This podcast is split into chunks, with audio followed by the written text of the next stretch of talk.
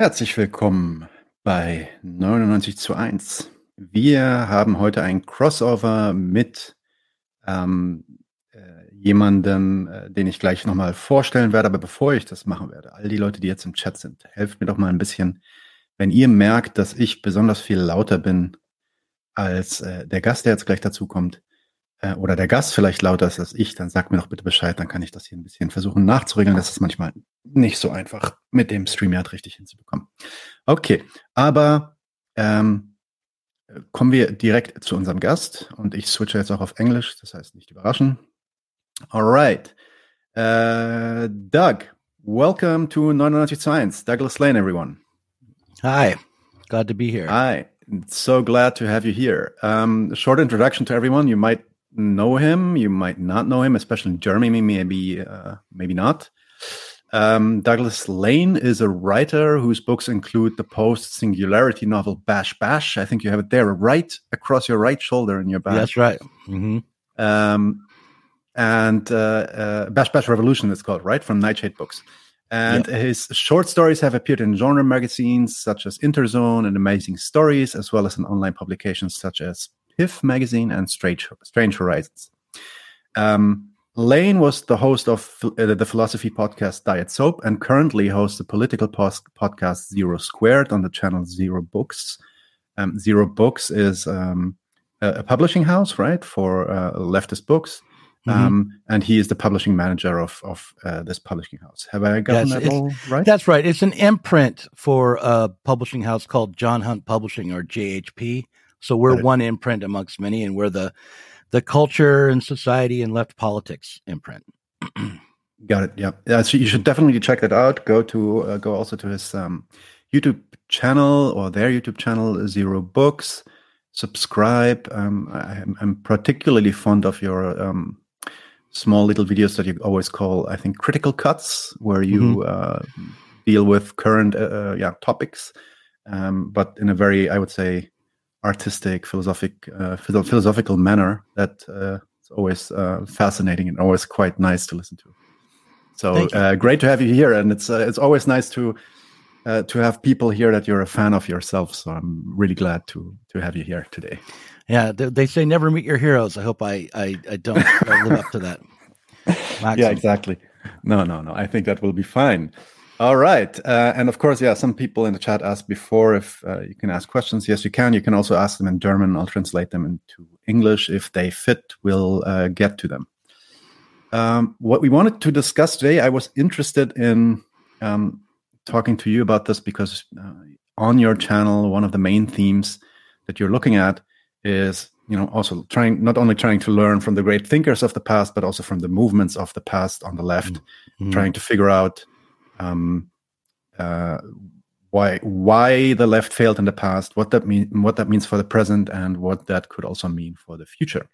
But uh, before we um, st- uh, start talking concretely about all these or some of these left movements, maybe um, let's go even a b- bit further back, maybe even before Marx, um, like the, the early or or maybe yeah shortly before Marx, maybe even in the time of Marx, like the early communists. mm in the 19th century. Um, so what, when we talk about communists, most people today, when they hear communism, they think maybe, I mean, at best 1917, but mostly probably Soviet Union, something like that, maybe Cuba, maybe China. Um, but of course, even before Marx wrote down his Communist Manifesto, there was a, a bigger movement um, of, of socialists and communists.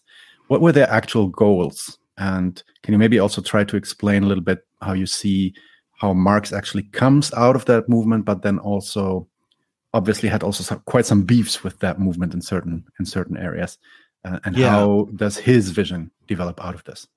Well, one thing I would want to say is that when we say that we're looking back on the left's failures, we have to be particular about which left we're talking about, because I think overall there has been a, a, massive amount of success for let's say liberalism or modern modern enlightenment um, forces. So, uh, you know, if you look back to the 19th century, there was a struggle between the Republicans, the bourgeoisie, the socialists, and the the old aristocracy.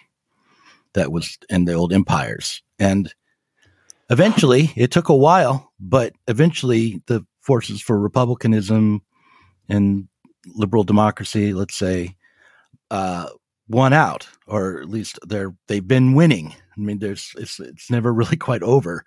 Um, but so so you have to put the old socialists in that context, and I, will speak broadly. And this is, you know, I've, I've read about the socialist utopians, but I, I I don't keep all their names straight in my head. But my my overall impression is that the, utopian socialists were advocates of enlightenment scientific thinking um, and advocates for capital in a, in a way in the development of technology and manufacturing. Um, and they were also largely Christian and wanted to see the cl- class conflict that was arising uh, solved. And so socialism uh, for these people was a matter of finding a, a, the right kind of society, right kind of thinking that would be able to get everyone into their right place, live harmoniously and productively and ethically. That was the old socialism. Um, and the Marxists that would come later would critique um, those socialists not for their grand visions of a harmonious future, but for the parts of their uh, ideologies that held on to um, the kind of material relations that were going to produce conflicts regardless of the kind of thinking people had in their head or the ideologies they held or how Christian mm-hmm. they were. Um, so, you know, I, I often turn to the critique of the Gotha program as a place to look for Marx's main critique of all the other socialist tendencies, even though he's aiming his critique at a one per, very particular program and he's taking it apart piece by piece very specifically, you can find some of the essential differences or essential ideas that Marx held um, kind of in a uh, uh, boiled down way in that document. You know, you'd have to read more to understand everything he's saying in it, I think. But um, from my perspective, the main thing that Marx wanted to see changed was the way in which human labor is used to produce and reproduce our world. What kinds of social relationships and ideas are at work in our basic material production?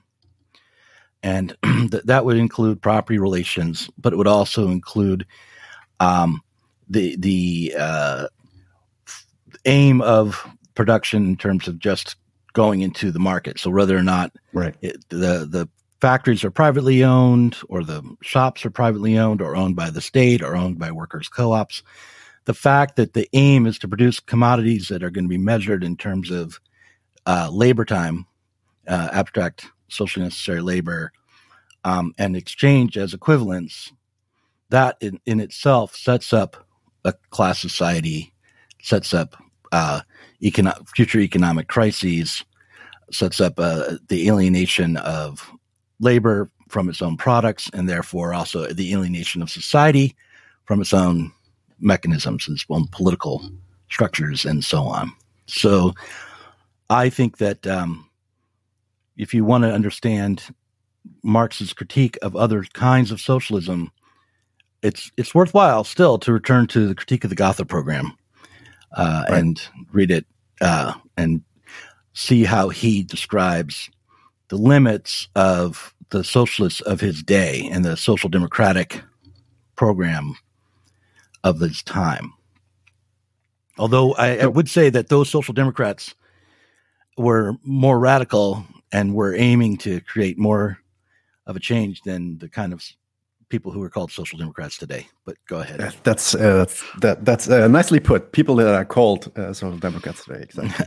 right. um, uh, so would you say that the that the the main beef that he had I mean, you can also find this even in Capital, right? So in, in some of the footnotes, eh, like uh, quite a few actually, he goes all out on Proudhon, right? And he just tears mm-hmm. them apart. So would you say, would you say that his main um, beef with them was one of um, an idealist position that actually um, fails to mm, scientifically and materially analyze the conditions under which we are producing. And mm, um, I, yeah, I think that's fair. I think you have to to to um, you really have to look at each critique and, and contextualize it to say something worthwhile about his critique of Proudhon, for instance. But um, I think when it comes to Proudhon, um, I if I was going to speak generally, I think that Marx believes that there has to be uh, some sort of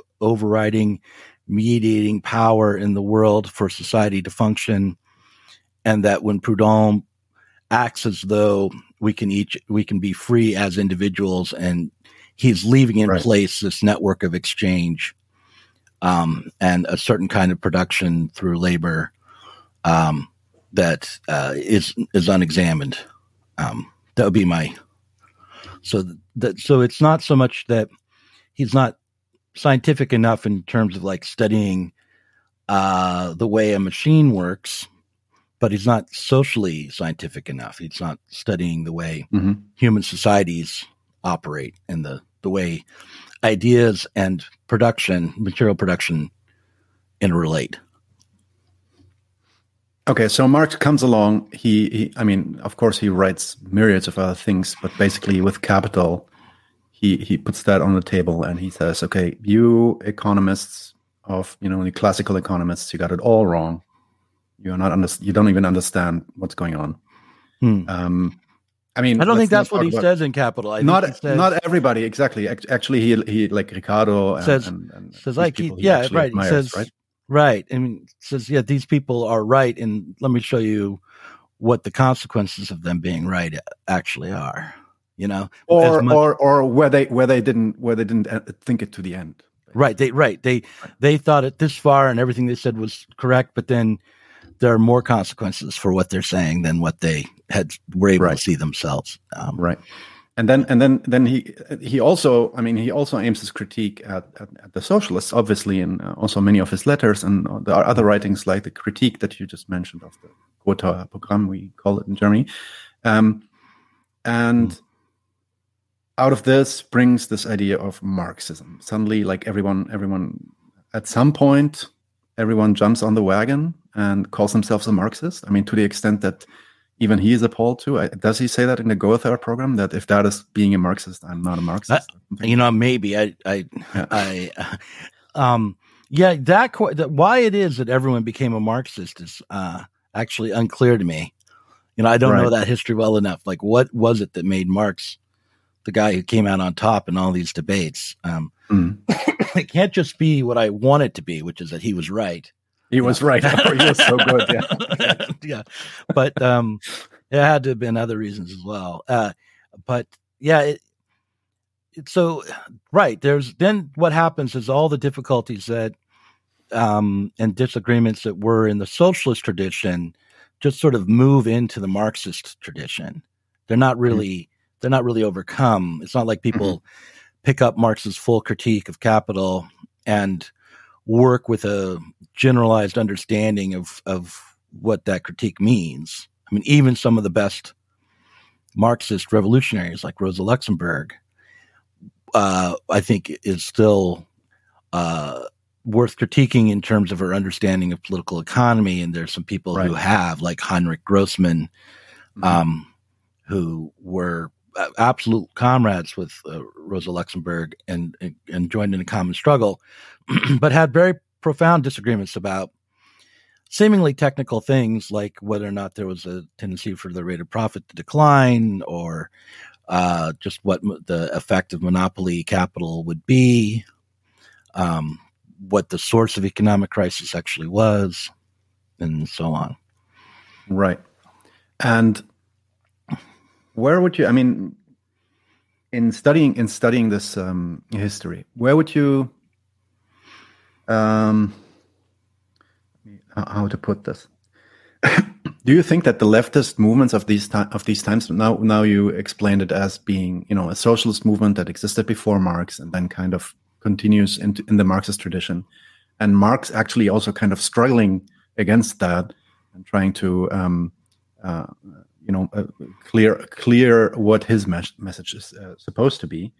Um, and which ways did the leftist movements that then uh, emerged out of this dilute or actively change this Marxist vision, or was it maybe was it maybe a really just missing you know missing understanding uh, understanding of what Marx actually wanted? Was it so hard to get what Marx was actually talking about?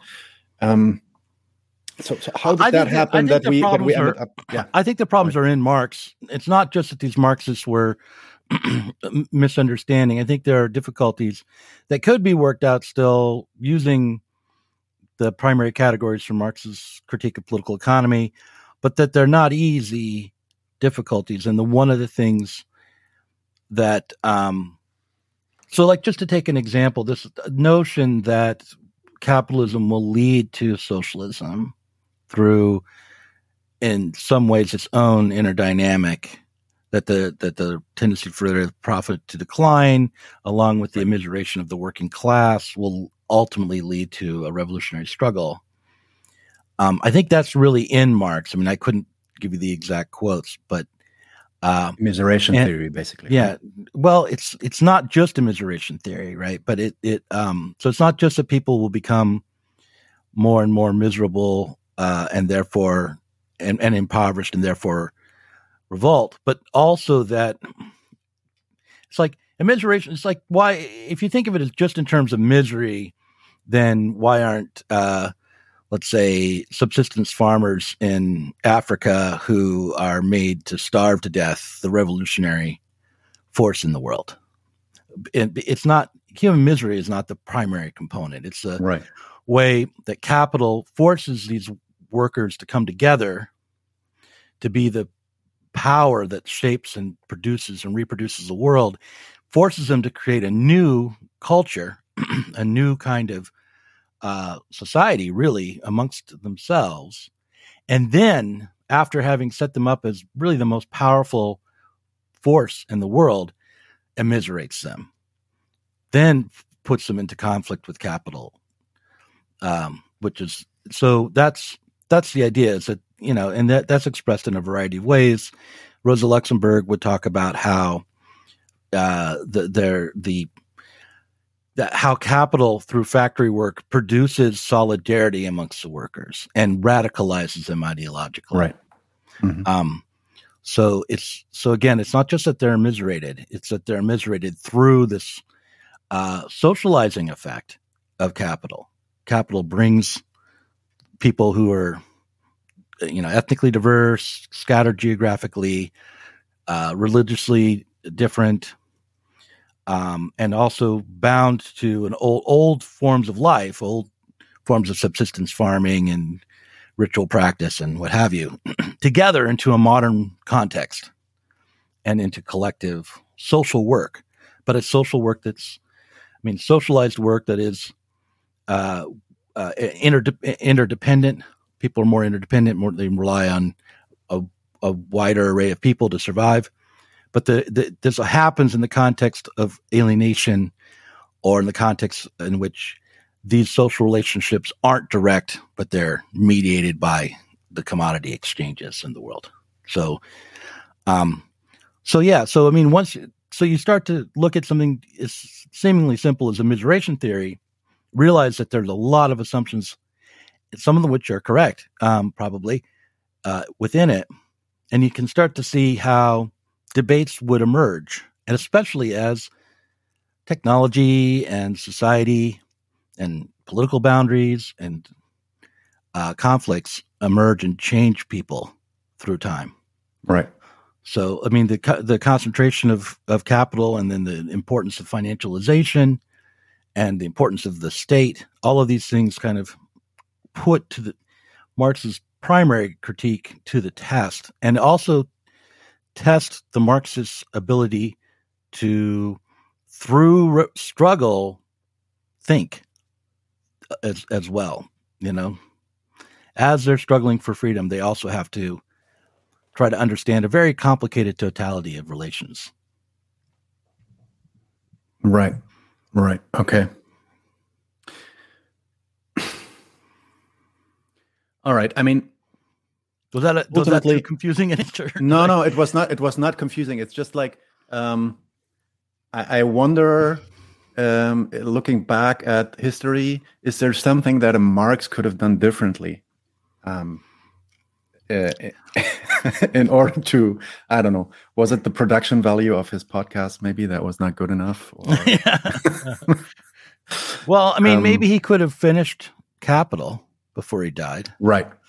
You know maybe that would have helped um, which was uh, supposed to be four books and we have yeah. three of which two of yeah, them some were of them only are, published by engels right? Right. Um but really uh I, I I don't know. I feel like if there's like two different uh, projects for socialists today who are wanting to think historically. One of them is to think where did the old socialists go wrong? What mistakes did they make? Uh, and where could they? Where where was there? Which is I think fine. You need to do that, but then along with it, this assumption is I can find the mistake that, if corrected, would have changed everything. I think that may not be the case. Certainly, yep. um, I don't feel qualified to try to to do to take on that endeavor. Um, and I'm scratching that next question.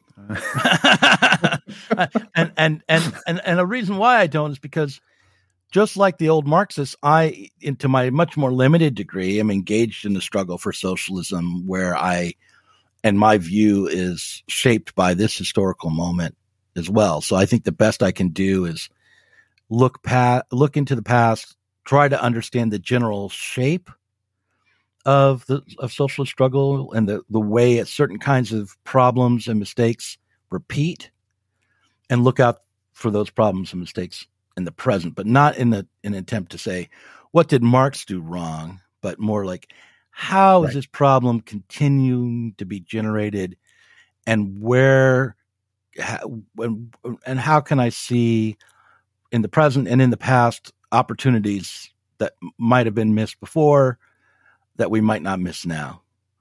Um, but I, I feel like I'm very pessimistic about my ability to do that. I feel like I'm far less likely to be able to succeed in that than even people who were around in the 60s were, let alone, you know, the greats from the 19th century. I don't know if that's my romanticizing the past and the people of the past or or or not, but I, I feel as though um, it is getting harder to be a good socialist uh, and to struggle successfully now than it was in the past. Even even as probably the the conditions for socialism are are improving through technological advances. The the yeah the the, um, the forces of production are improving to a point yeah. where we we we maybe could now transition if it was well for... i think we might have been able to then but it would be yeah it might not it might be a faster transition it might be less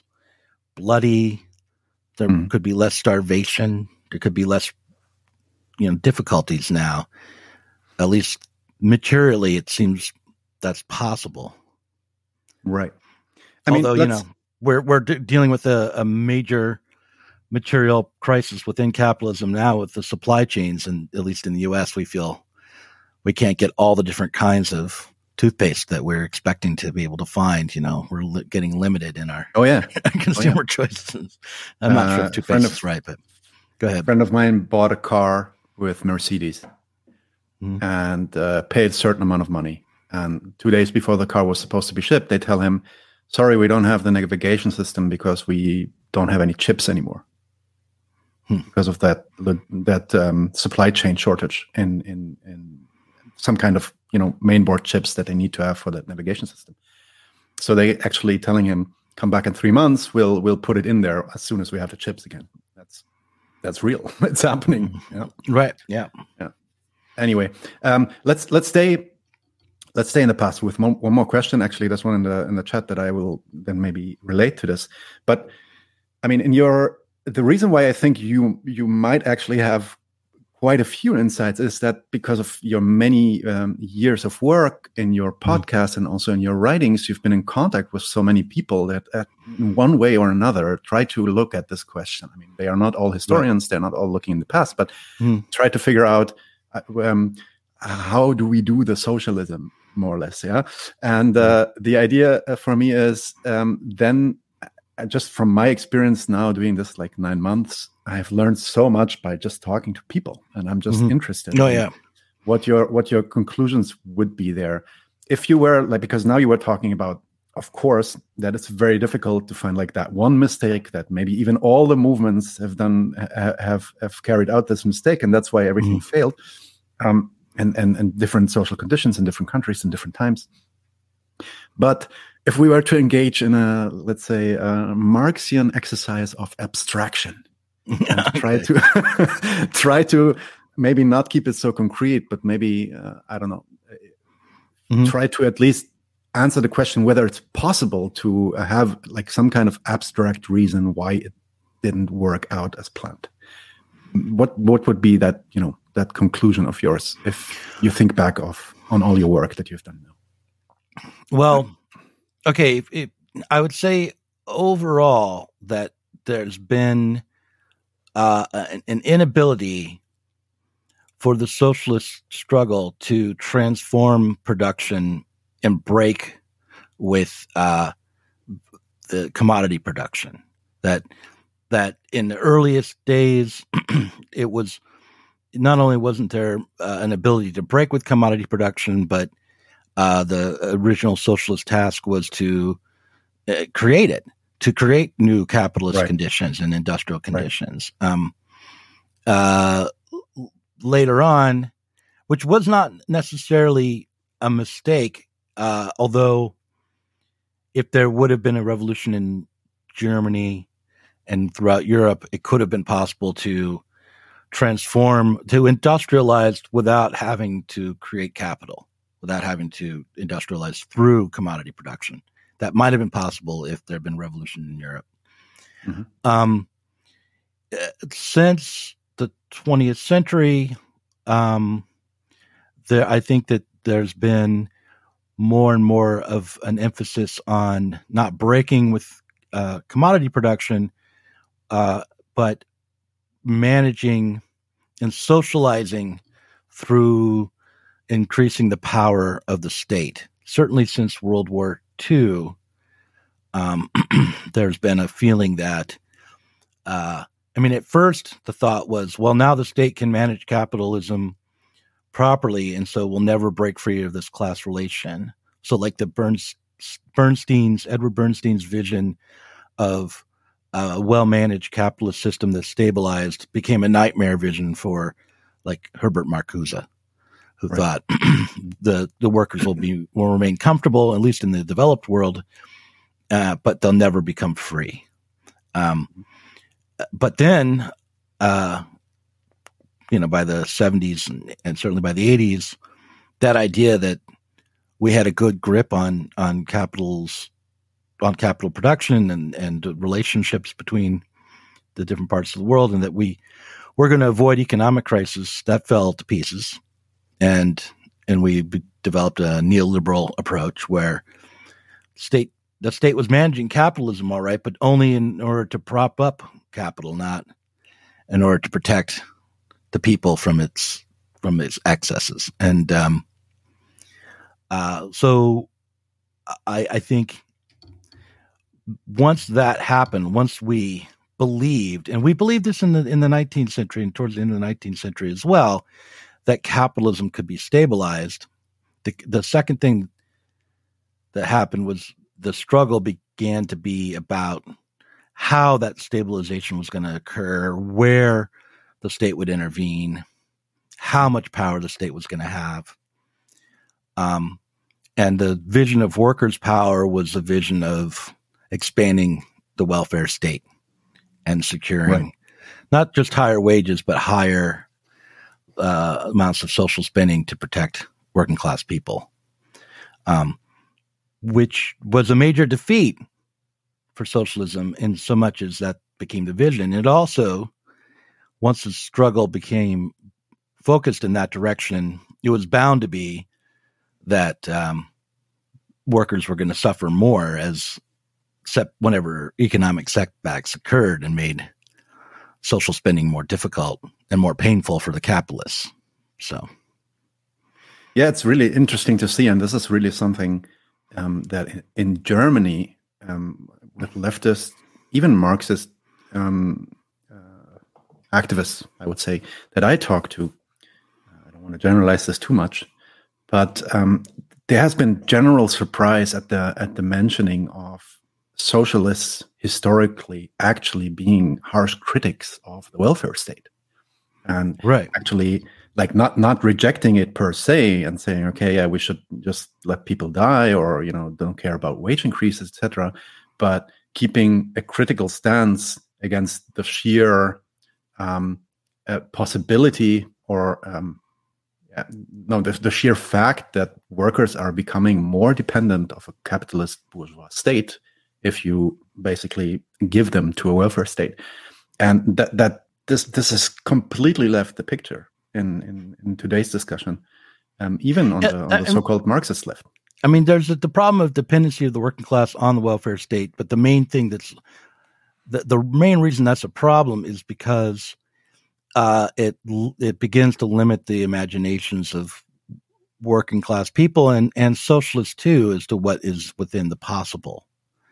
You know, uh, right. it, it's it's not so much that uh, you know they'd be better off if they were independent entrepreneurs, right? Uh, but just that, yes, exactly. Sure. But just that that um, they would be better off if their political project wasn't aimed at these uh, progressive, uh, statist uh, care packages to the poor. You know, the, the, right? I mean, it, yeah. that the welfare state and the care packages they they could still be part of your program or your strategy, but the, right. the the goal, the ultimate goal that you're pointing towards, um, uh, is something else, which is overcoming the way that we produce or overcoming commodity production per se, right? Right. And and that, like if you look at Italy when they were trying to create a revolution, they were not trying to in, increase wages, but rather take power within the factory system.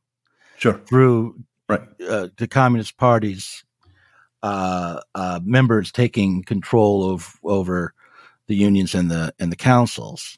So they were, and the aim of the that power was to be able to then transform the factories into what might be called the dictatorship of the proletariat. That's something that would they would have the political power to to change the aim on a massive scale of uh, let's say all of Europe of of production.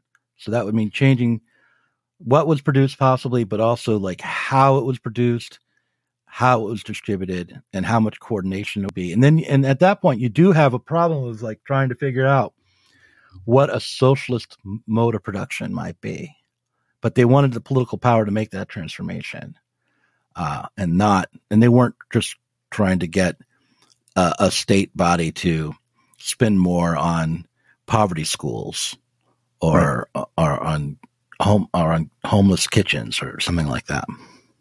Right, right. Um, and one question that is kind of related to also something you said before, because you said you're looking into the past, you're looking into um, past uh, movements and their errors, and also their um, maybe their wins, in order to understand which kind of mistakes uh, repeat themselves over time and might even repeat themselves today. Can you like spontaneously? This was not something that we prepared, but do you maybe have like one of these? mistakes that repeats itself? This is what Taboo One is asking here. Is there something that you see that we are doing today, which which happened already hundred years ago? Um, well, yeah, I I do think um, that we perpetually move towards the idea that the way things that the that capitalism itself can be properly managed that we constantly get redirected into programs to um, re- reform capitalism, but not not with not in even this sort of uh, with the aim of gradually transforming into socialism, but simply um, assuming that by uh, controlling the state apparatus, we will be able to um, create socialism within without changing capitalism that fundamentally. Um, uh, and and it's and it's insidious because I think it's not merely that we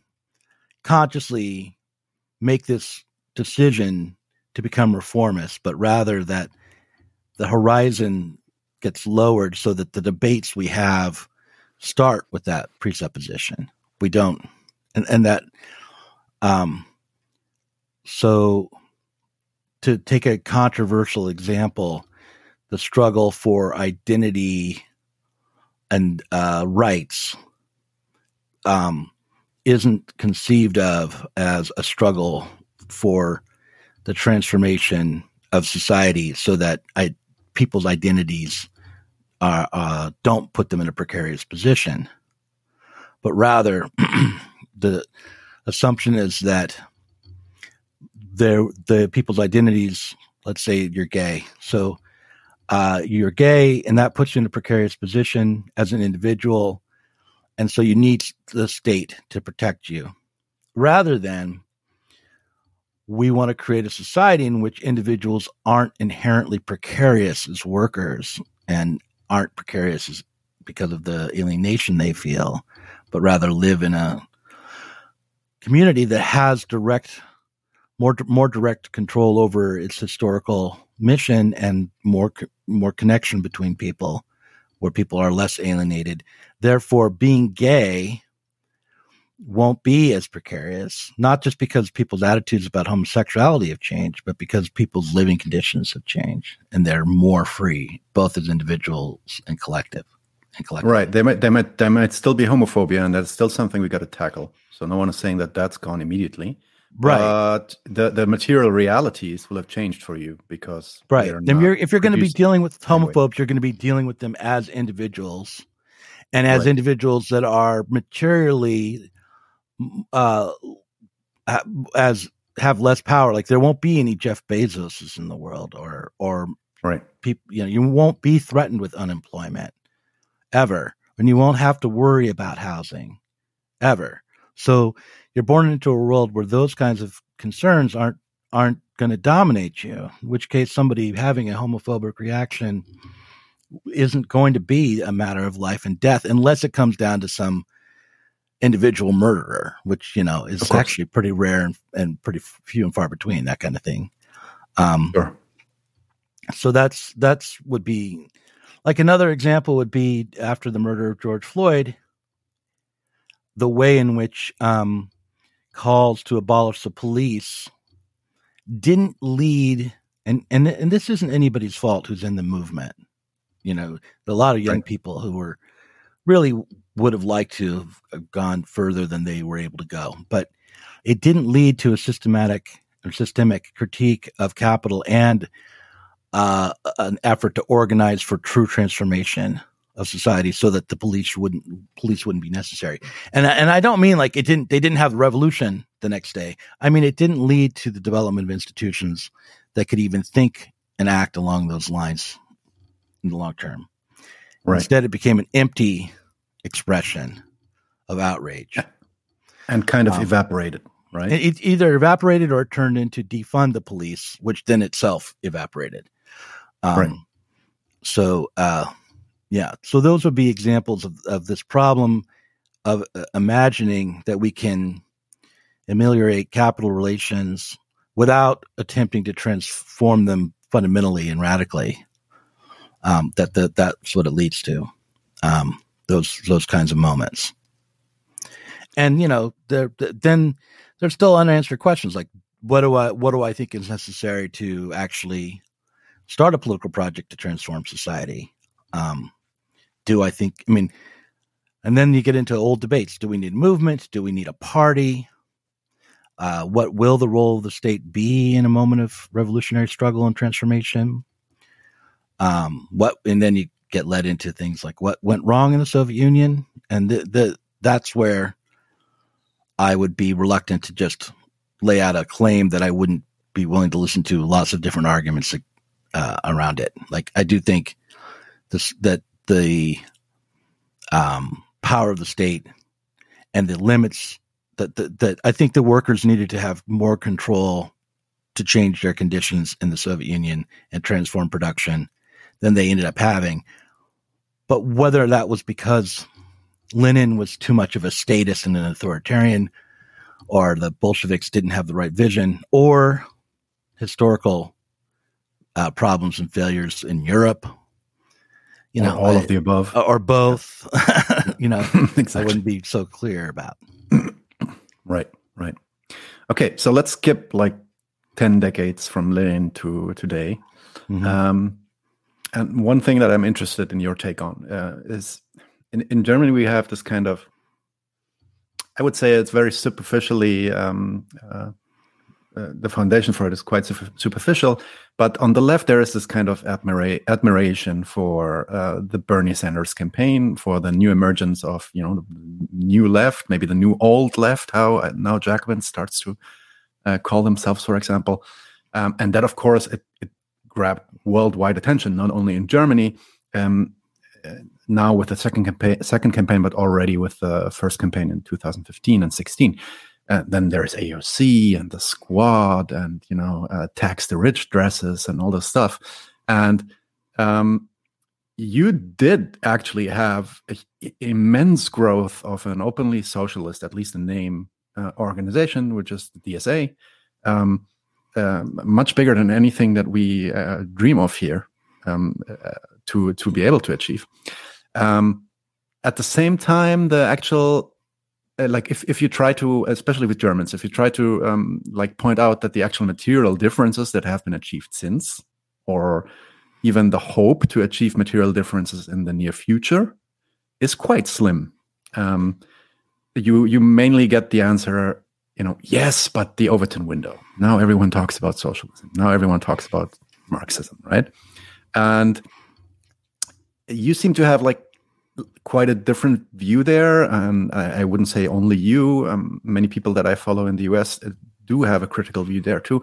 And I would like you to give us your take on what you believe um, is is you know, the outcome of this new old left um, and this reemergence of Marxism and socialism as something to be discussed in, in the public. What is your assessment where where that led you now? Well, I mean, the first thing to remember is that AOC and the squad and Bernie Sanders, none of them are members of the Democrats of the Socialists, Democratic Socialists of America Party. They're Democrats. They're hmm. Democrats. They're part of the Democratic Party. Isn't isn't Bernie an independent? Is he now a Democrat? Uh, I, I, uh, maybe. Sure. Okay, yeah. He ran as a Democrat. he ran as right, a Democrat. Right. Okay? He ran as a Democrat. That's right. And, yeah. if, and if he had and if he had won the the presidency, he would have been uh, the head of the Democratic sure. Party. Sure. Yeah. So yeah, he's an independent um, now, but but he was running as a Democrat. Um, the DSA is a is an organization that's like Momentum in a way. It's adjacent to the Democratic Party. It is not its own political party. Um, the DSA came. The history of the DSA was, you know, it was born out of the feeling of of defeat that emerged amongst the socialists at the end of the 60s and by that, I mean into the middle of the 70s, right? So, and after Ronald Reagan was elected, they decided, well, we can no longer struggle to create a socialist party, but only have to we but uh, have to try to influence the Democratic Party to become more of a workers' party, so that we can then not to not to make the Democratic Party into a, a workers' party, but to create uh, conditions so that a workers' party might emerge.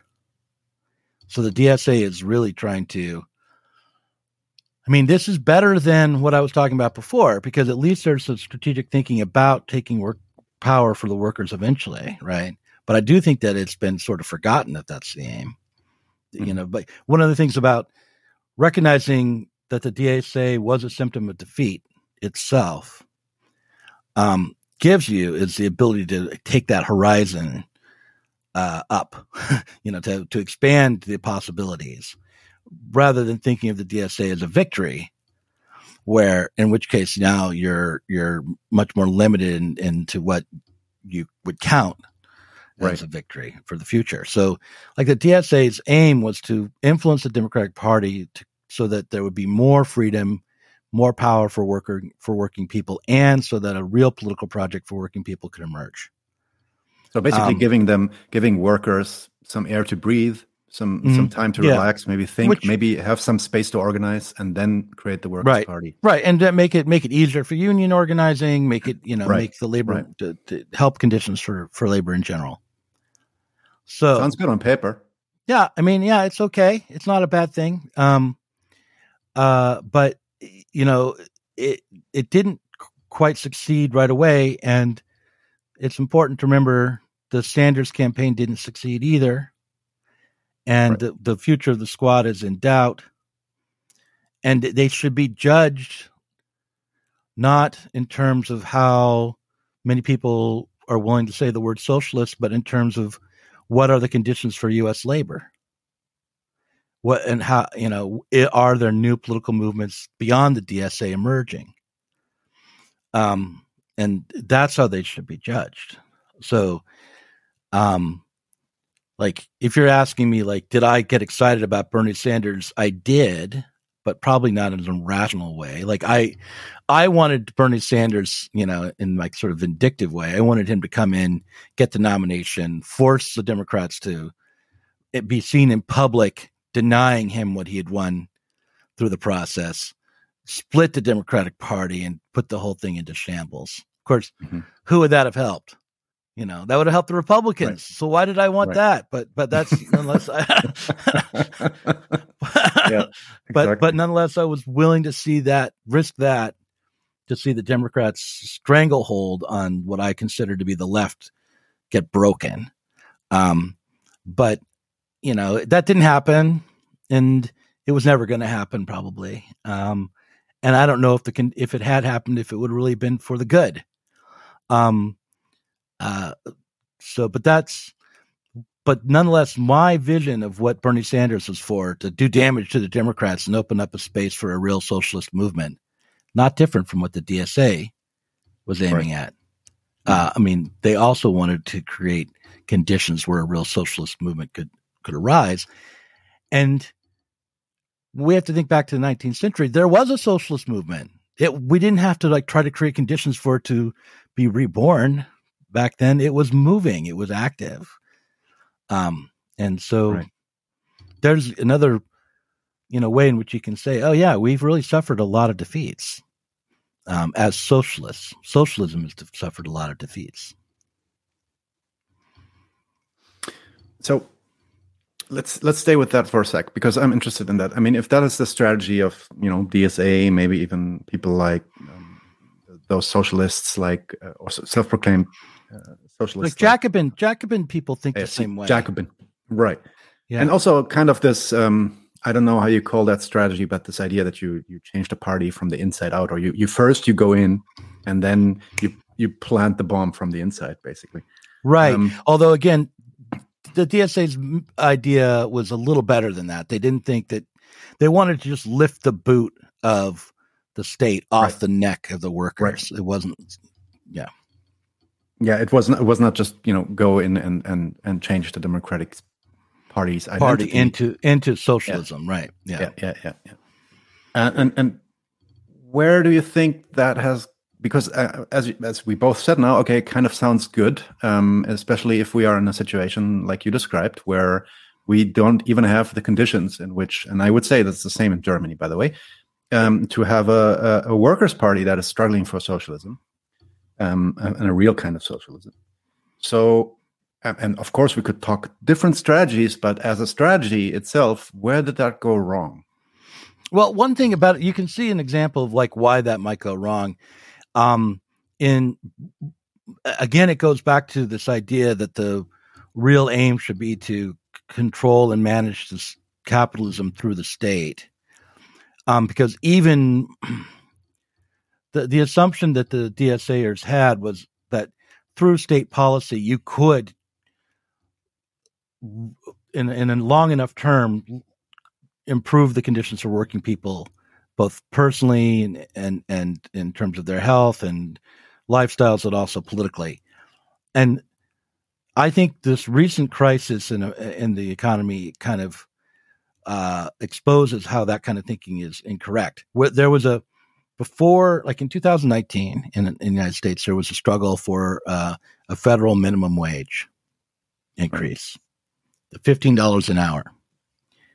Um, Fight for fifteen, yeah, yeah, and I don't know what the minimum wage is right now federally. I should probably know that, but I do know that the workers that were being talked about the most in 2019 that needed $15 an hour are by and large in most locations being offered that or better mm. right now.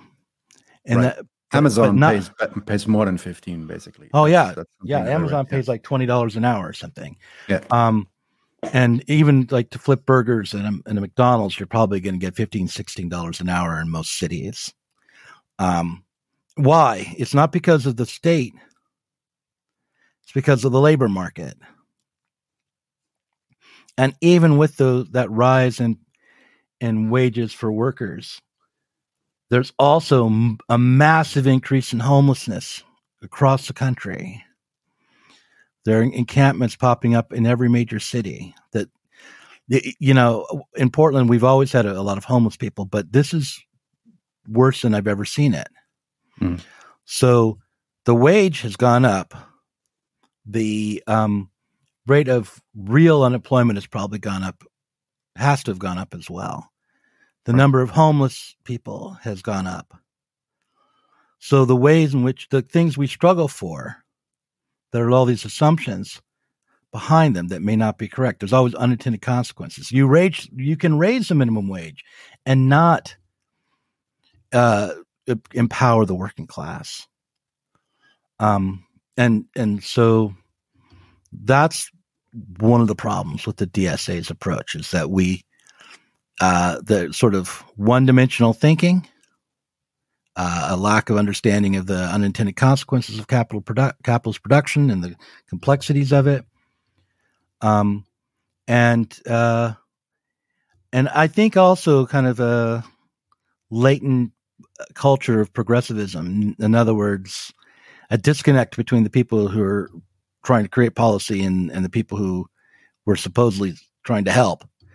Like, I don't think workers uh, believe that just expanded welfare spending is going to better improve their conditions ultimately, right?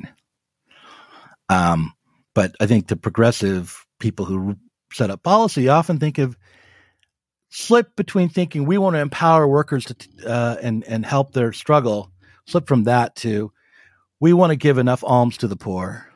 No we want to make sure that the their their their uh, cupboards aren't bare.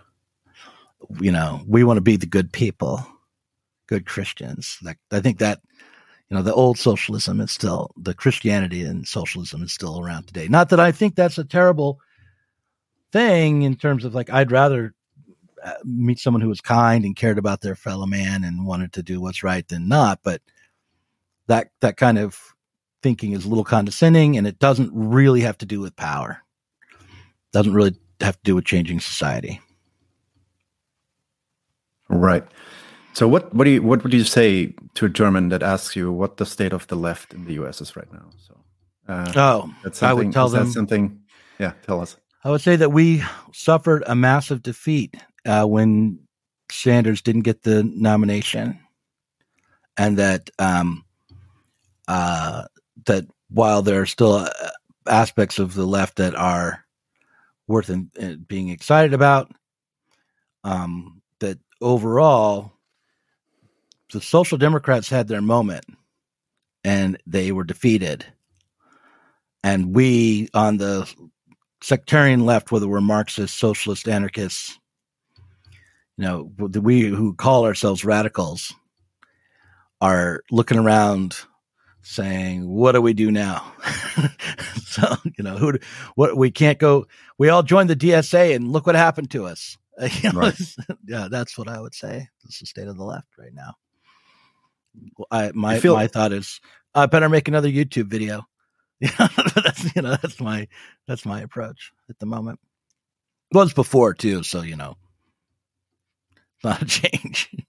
that that that that was would have been my question. Now, do you feel like this is is that due to the def- defeat of the Bernie Sanders campaign, or is that something? What's that different is what I'm talking about. Like, um, uh, and the I do think that, um, like I think two years ago, if I had made a video about the technocratic, the left technocrats in in America in the 20th century, in the early 20th century, um, and connected it to cyberpunk or something, and and released it, that it would have gotten more views, it would have gotten more excitement, but that today people uh, who consider themselves on the left are feeling more pessimistic and they're not excited about the prospect of uh, thinking through really radical change at the moment. That the, the the will isn't there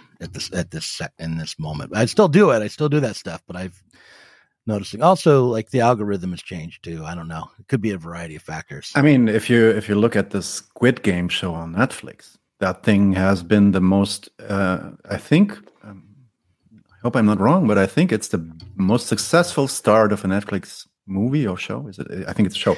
Yeah, um, I need to watch ever. it. My kids are telling me it's really great, so I should watch the Squid War show. Yeah, and it's like this. Um, um, I mean, I haven't seen it myself, but I heard some friends talking about it. Probably also got to have to watch it just to know what they're talking about. But feels like it's like hun- Hunger Games amped up or Battle mm-hmm. Royale, and that ultimately also is kind of you know not really. Everybody always says that. Oh, that's critiques capitalism. Well, depends what you mean by capitalism. But you know, it has some kinds of you know uh, critiquing hierarchy and critiquing um, oppression items like that. But yeah, these, I mean, these I, things I, seem to sell like shit today. Right? I know, I know, that's true, that's true. But there's a big difference between a video describing the history of technocratic uh, attempts to overcome capitalism uh, you know, uh, from the that's being put forward as actual information for people who might want to be involved in a movement, and something that in a that perpetuates the culture of resentment towards the right. capitalist class. That's exactly it. Yes. Yeah, and and you know, I'm not against feeling resentful of Jeff Bezos and all the the shitlords that run the world, but um, I just remember like in 2012 and 13 and 14 after the failure of Occupy. I, I think I think that was around when Hunger Games came out, right? Mm.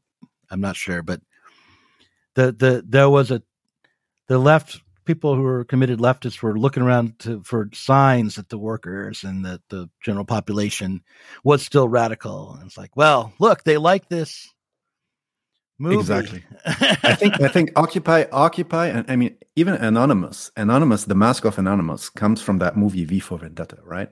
Right. That's a comic. Right. And and that ultimately is a comic book like the comic book I think it's from Alan Moore, I'm not sure.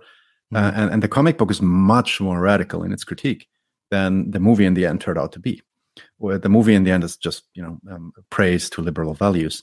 Mm-hmm. Um, and uh, and uh, interestingly, that became that you know the, this mask became the symbol of of that. I, I, I, somehow also bring it in connection with Occupy because Anonymous happened at the same time. Um, but yeah, yeah Anonymous happened different... several years before. But yeah, Anonymous before that even yeah yeah before yeah. Occupy. Um, but they were there. They were part of the Occupy movement for sure. Right, there were anonymous right. people. Uh, but I would say um, that one thing we can be confident about as leftists, one thing that we can know for certain is that the left is not going to die. The struggle, the, the need and the urge for radical transformation is not going to go away on a visceral level. It just keeps coming back, no matter how soundly the socialist movement is defeated, no matter how pathetic the leaders are the urge to transform society and to get to something beyond capitalism just keeps coming back. And that's something, and it's not to our credit. you know, no, it's, it's not. A, no, it's, exactly. it's, capitalism itself that's creating yeah, that. It's yeah. not our great propaganda. Right. You know, right. Um, and, uh, uh, so I think the task right now is to create maybe institutions and understanding so that when my kids who are like my younger kids who are like 16 and 19 hit the world and are disenchanted and want to organize they have somewhere to go other than that they don't have to build it all themselves and they don't have all the same uh, mistaken ideas fed to them as radicalism as the limits of radicalism yet again um, that they're that they can you know, at least some people will be will be working on on uh, getting the to a, a, a more thoroughgoing understanding of what socialism could be. Right. So you kind of also already answered my next question, um, but maybe maybe we we we take that question to to finish uh, with the present and then talk a little bit about the future. You already gave me some hope now, which is nice. I would like to I would like to end this episode with some with some hope. Let's see if we can, if we manage that. Um, Am I actually more pessimistic than Derick Varn was when he was on? You or know, I was surprised. I was surprised, and it kind of really felt like Varn was um, trying to be his best self. Um, he was super critical of many many things, and I mean, it's super insightful. Also, like I, I respect mm-hmm. the guy immensely. Mm-hmm. And uh, he was also quite devastating in his critique, but he did offer um, hope. So that was that was good. Yeah. Um, but yeah, let's talk a little bit about like that's very maybe... off brand for him. That was very off, but I'm I'm shocked. yeah, maybe yeah, check it out. Maybe check, it was a, a, very good talk. Very good talk. Maybe I brought that out in him. Maybe we yeah. should talk more often. Fine, if you hear me, come by, come by more often.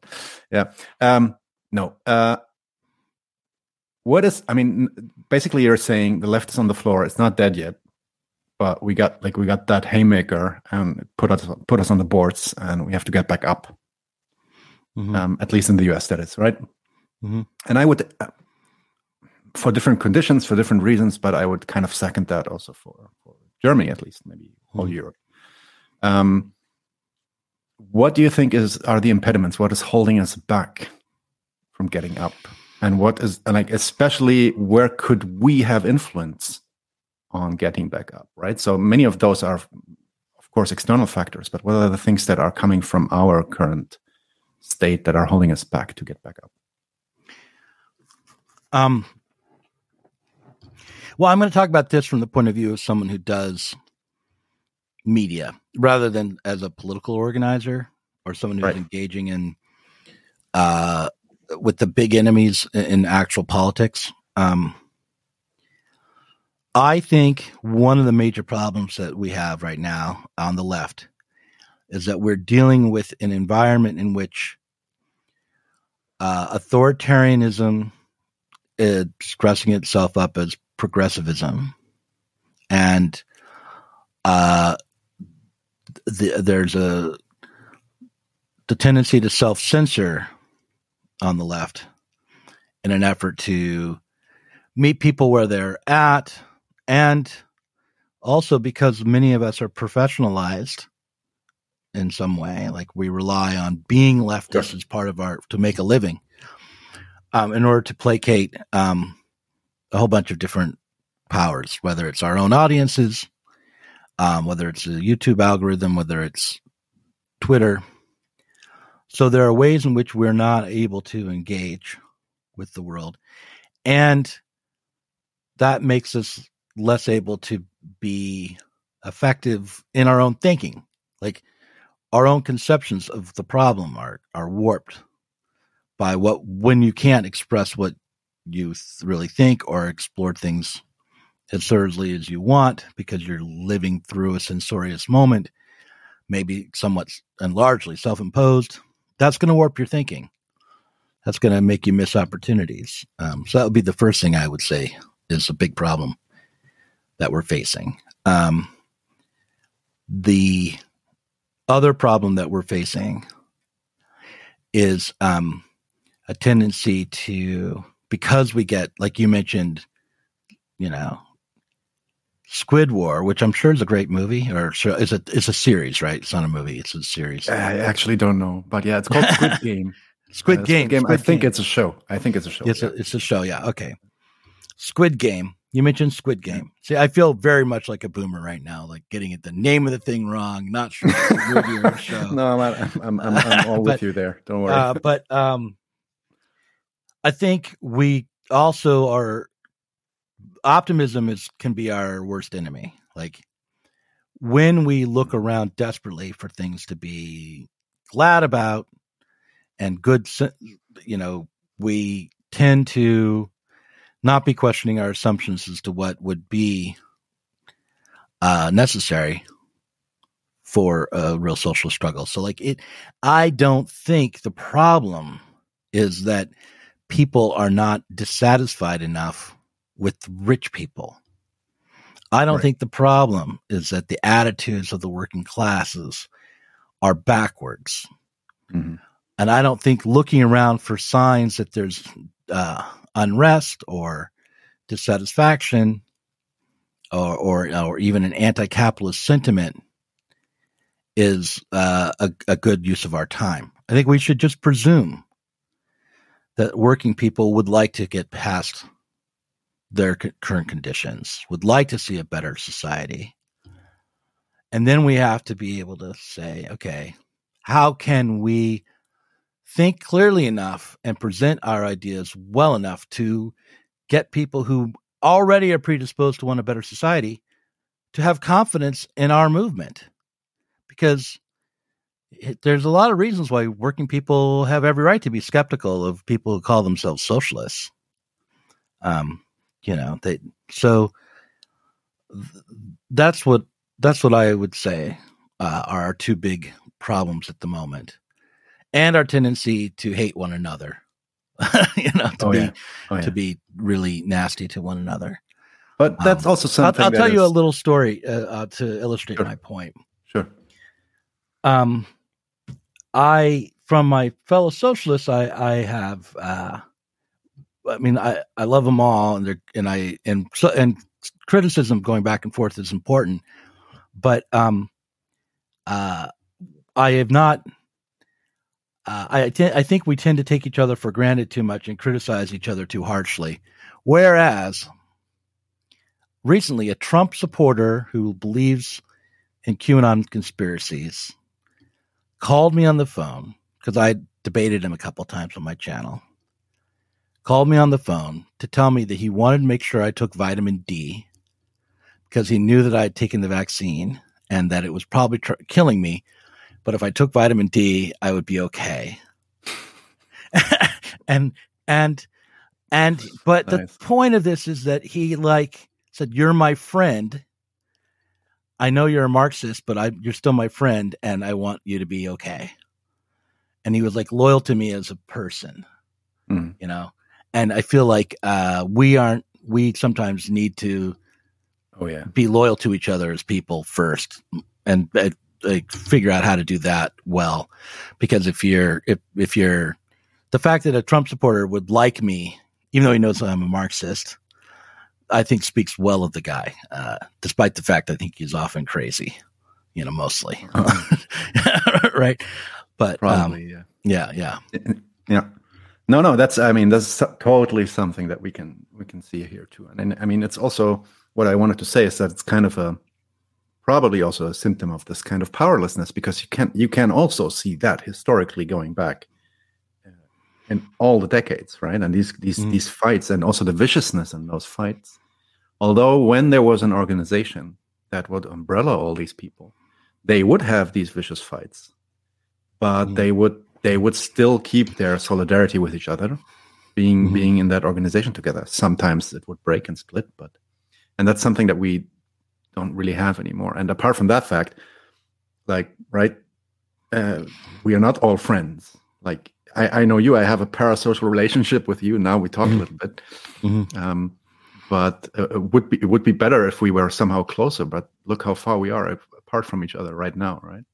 Right, but I, I think that um, we don't have to be actual. Uh, the people on the left don't all have to be actual friends, but they should be should be less quick to decide to, to police their boundaries, be more assume, more charitable in their interpretations of one another, assuming uh, assuming assuming maybe not the best, but assuming better.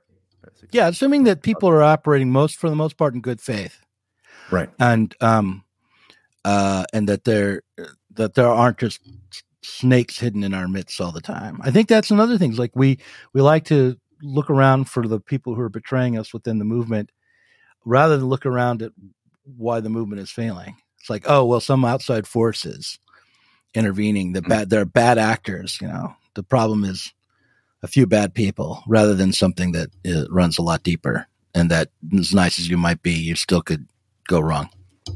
Yeah, and uh, even if it were a few bad people, what what does it say about the state of the movement that it can deteriorate and crumble by you know by a few bad people here and there? Obviously, that, it, could it would mean that there was something else wrong, and not just just a few bad people, right? You know, like the, the, the you know a company isn't brought down by a few bad employees. A political right. party isn't brought down by a, a couple of uh, moles. you know, right, right. Um, all right, then. I mean, we are already getting there a little bit. Let's uh, try to wrap this up in the next ten minutes uh, or so. Do you okay. still like have a little bit of time? Yeah, I can go another 10, 15 minutes, no problem. Okay, great, great. So let's talk a little bit about the future. Um, and you're a novelist, and I, uh, I, I must admit, I haven't read your novel yet, but it's on my list. Um, I've got three of them not just the, your bash bash revolution thing. Uh, I, right. I, didn't read that one. Yeah, mm, okay. I love the scene with uh, Zizek reacting to your book. what do oh you think God. he meant by it? Was, was, was he was he legitimately impressed? Was he did he think it looked goofy? What was he? What? Sometimes, if you listen, like I listen to Zizek quite a bit, and sometimes he has just like these ad hoc reactions that don't really make a lot of sense to me. So I, I, I would categorize this as unknown. I don't know. right. right. That's how I would put that too. Yeah. Yeah.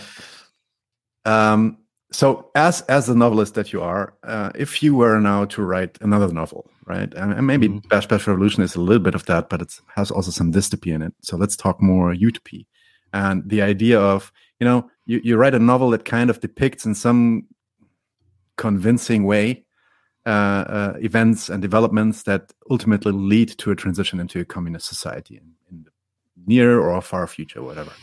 Uh, but starting from today, like how could that develop? Like, is there a path that you can imagine right now um, where this could go? Well, like what the first thing I'd have to do is decide who's who's going to be the protagonist of this thing, and what is it's what of course Douglas Douglas Lain is the protagonist, of course. Oh well, right. yeah, I mean, that's how I've, all my other books have gone. But maybe I'd want to change it this time. Um, no, actually, my last book was uh, it was my son who was the protagonist. Okay. Uh, uh, really, a lot of people told me it's like the main character is your son Ben. It's like, oh, I guess maybe. Um, uh, uh, so okay, it's a version of me, let's say, but it's somewhere like where would this person be in the world, and what would they be doing? What would they be involved in? Um, I think that the beginning of the the novel would have to be about a breakdown. Like this would be a character who started out feeling powerless and like his life was falling apart and was struggling to hold things together probably in a major city, probably in a working class job. That would be where I would start. Okay. Um, and uh, probably for the sake of convenience, you know, he would have a, a friend who was a woman who he was romantically interested in, and she would be also struggling and they would their their love story would coincide with a discovery of the need to organize together and think awesome. think things through through through. And it's you know so yeah i mean that would be i know it's quite trite and all but that would be how i would think of it. Uh that's where i would start. That's where i would start with laying down the uh, a novel. It's like okay what does the character want? And i think ultimately what it would come down to is the need to think through change and organize to to achieve it would coincide with the need to live a meaningful life and find the basic things that people want, which is like human connection, uh, a little bit of stability, friendship, a certain level of security, self respect. Um, those things, and you know, long term relationships based on loyalty and commitment. Those things would all be things that, you know, in order to protect those values, they would have to struggle for change. Um, that's, that's a, and that, and it would probably be, you know, in, in a, maybe I put it in China. So it would be a, a working class person in China mm-hmm. who's being torn apart, whose love is being torn away from him by the, by the, the system of production in one of these iPhone factories or something. Right. Excellent. Um, I kind of, I kind of was imagining how you would answer this question. Uh, did I, did I imagine, did, did I do it what you imagined? I would definitely, I would definitely buy that book. so as a, as a rationalist, let's, let's, uh, let's take this maybe less imaginatory and, and I sometimes occupy myself with looking into the future and you know trying maybe not to be too pessimistic but i also value like you said before i value pessimism a lot. And i think it's really important to not overvalue um, optimism. Um, but i try to think of scenarios how all this could play out and there of course there are the worst scenarios which are mad max level or even worse than that you know? Um, and then there are those other scenarios that might be maybe pointed to a good direction. So what like do you do you ever do this kind of exercise? Do you try to imagine the future? And if you do so what kind of scenarios could you imagine how this is most likely going to go or how it, this could possibly go? Um, and what worries you about all that? And what gives you hope? So here are we at the hope. I do imagine the future from time to time. I, and for a while, I was sort of, you know, a lot of people on the left are very critical of like uh, Silicon Valley and all these millionaires and billionaires who want to live forever.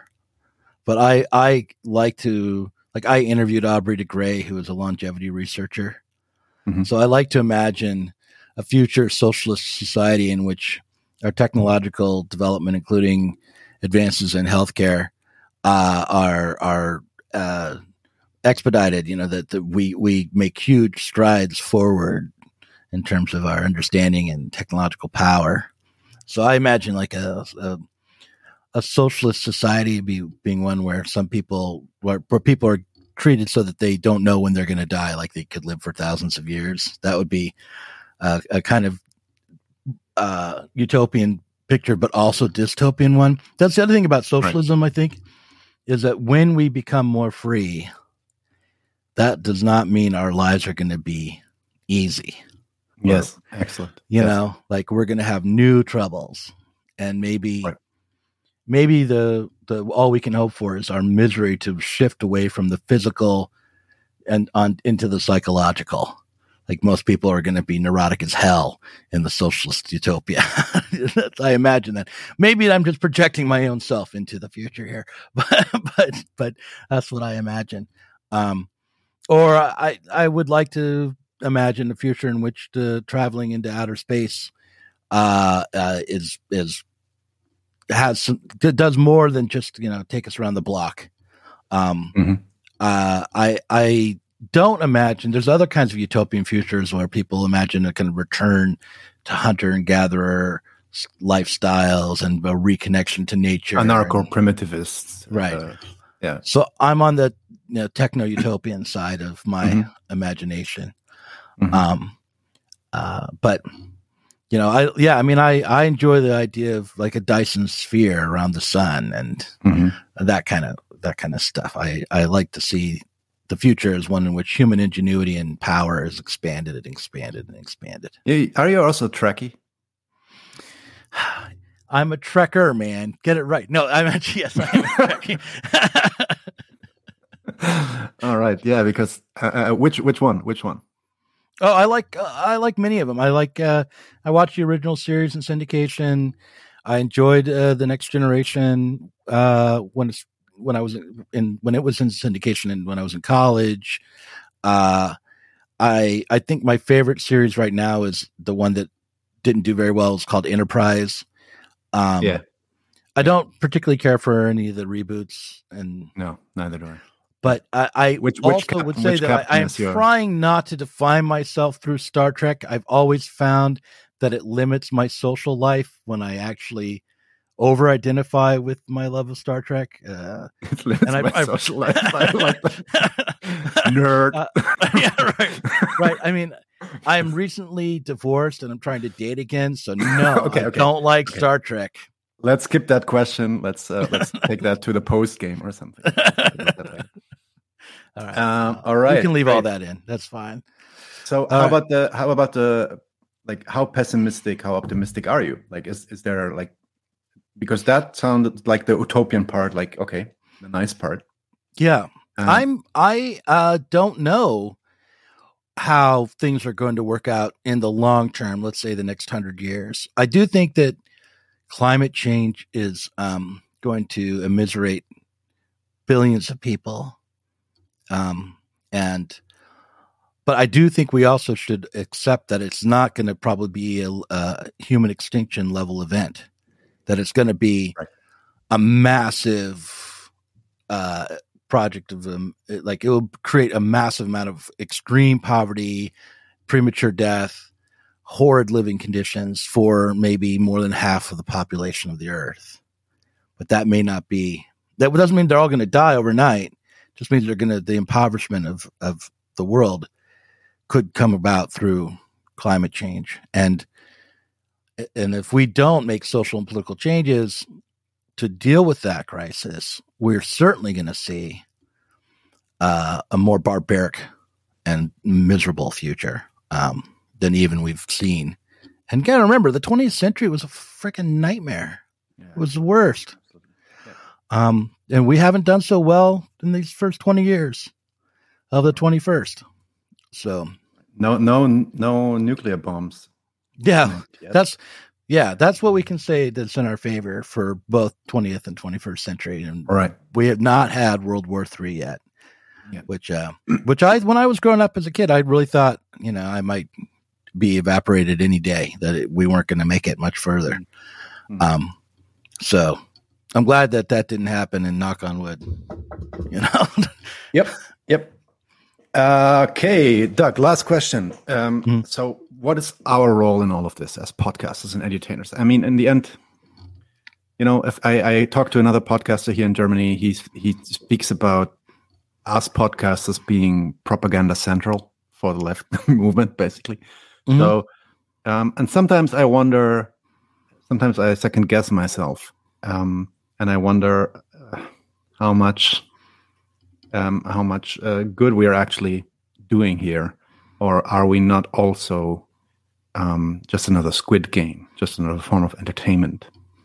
Um, yeah, I worry. about How important that. do you think we are, and how uh, like how do you approach your work as an as a uh, show host? I think that we should take ourselves in one way I think we should take ourselves seriously and and not count ourselves out because I think when you don't take yourself seriously that's when you aren't disciplined. You know, um, I was in a panel discussion the other day uh, for the Platypus Affiliated Society, this sort of mm-hmm. uh, Marxist group that many people are very skeptical about, and many people are these days. Oh, we got be, them here too. They are here. Did? Yeah, too, yeah, yeah. yeah. I know they're there. Yeah, they're spreading around. There's there's pl- the Platypus Affiliated Society in in China now. I think. Hmm. Um, uh, but you know, I'm I'm friendly with Chris Cutrone. He was one of the founders of the organization. Um, anyway, I was invited to a panel, and they asked me about the upswing and the increased uh, interest in critical theory that was on the left, mm-hmm. like the Frankfurt School. And I said, is there much? I mean, who's talking about critical theory? And they said, Well, Doug, you are. You are. I like, yeah. And I was like, Oh, well, yeah, I am. Oh, oh, oh, okay. I guess I count as being part of the left. so we count. You have to count. You know, there's a tendency. How many people are in the room? You count and you go, oh, there's only 11 when really you forgot to count yourself. And so we should count ourselves as part of the left. And we should remember that what we're doing, it may not be activism. It may not seem that significant, but it does change it, it, does hold on to information and, and has the potential to to hold on to a tradition through this expression. And also i think it does change the way people who are trying to enter the left in various ways or who are just struggling the way they think about their future. I've had lots of people write me i mean not you know hundreds but lots of people write me to say i really appreciate what you're doing. It changed the way i thought about mm-hmm the socialism. It wasn't. There's some that say I moved from the right to the left. That that's nice, but I I just appreciate when people uh, have engaged with what I'm doing for a long time and they appreciate and tell me they appreciate me, and I figure that counts for something. You know, I think a lot of people. When I look at the fact that I mean, I do my podcast, and I do the YouTube channel, but there's the other thing is all these really good books that are put out there, and I think a right. lot of people um, are are transformed by reading these books like capitalist realism when one that i wasn't responsible for or another book that i think you know isn't uh, as big as it's definitely not as big a seller but i think really just as important is um, the writing on the wall um, which is about value theory and the, and um, and the the the failures of the left to engage with the need to go beyond commodity production and a variety of other things. Um, i think these it matters that we we're putting these books out and continuing to think and and engage. And you know that we're curating what we put out so that we're not just repeating the same mistakes. As, as much as we can avoid it we're not just re- repeating the same mistaken ideas over and over again. Excellent. Doug uh, i want to thank you again so much for giving us so much of your time. Thanks mm-hmm. for being here. It was a great honor um, if you had some fun, maybe we can repeat that at some time in the future. Would be nice to have you here again. I'd love to come back, and you should come on to our channel. We can cross promote. Oh yeah, anytime. Like let, let us know. I have a you know I do this with a colleague. We're we're two. We went to um, this is Revolution podcast. We talked a little bit of German politics, and they okay, seem to like great. it. So yeah, those yeah, are great guys. Those are my yeah, those yeah, are my comrades. Yeah, yeah, yeah.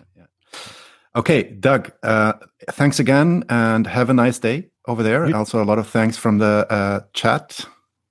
Uh, people seem to have liked it. Um, can you just stay here for another minute so we can check out after I uh, turn the mm -hmm. stream off? Okay?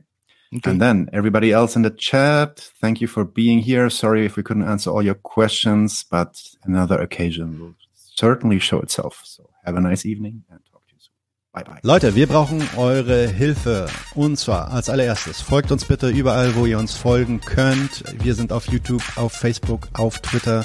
Wir sind jetzt mittlerweile auch auf Twitch. Gebt uns Instagram. Dort äh, Instagram sowieso, genau, gebt uns dort einen Follow, äh, like dieses Video bitte, überhaupt jedes Video, das ihr euch anschaut, bitte liken, warum nicht, ist doch einfach nur ein Klick da, damit helft ihr uns ungemein. Wenn ihr uns abonniert auf YouTube, klickt auch die Glocke, dann werdet ihr immer informiert, wenn wir live gehen, dann könnt ihr dazukommen. Äh, je mehr Leute live mit uns unterwegs sind, desto äh, besser sind dann auch die Views und desto besser ist das für den Algorithmus. Wir haben außerdem ein Patreon-Konto. Genau. Patreon.com slash 99 zu 1. Wenn ihr so richtig dabei sein wollt, äh, könnt ihr euch Membership-Level aussuchen. Wir haben drei verschiedene Stufen. Gibt dann solche Sachen wie zum Beispiel diese neuen Nachspielepisoden, wo wir jetzt die erste gemacht haben. Und äh, ihr habt auch Zugang zu unserer Discord-Community. Weiters haben wir einen paypal.me slash 99 zu 1 Link, falls ihr denkt, naja, sind schon schnaffte Typen, aber mehr als einmal will ich nicht zahlen, dann könnt ihr uns da auch ein bisschen Geld schicken. Wir haben tatsächlich inzwischen relativ signifikante laufende Kosten, weil wir einen hohen Qualitätsanspruch haben. Insofern, wir sind wirklich auf eure Unterstützung angewiesen an der Stelle.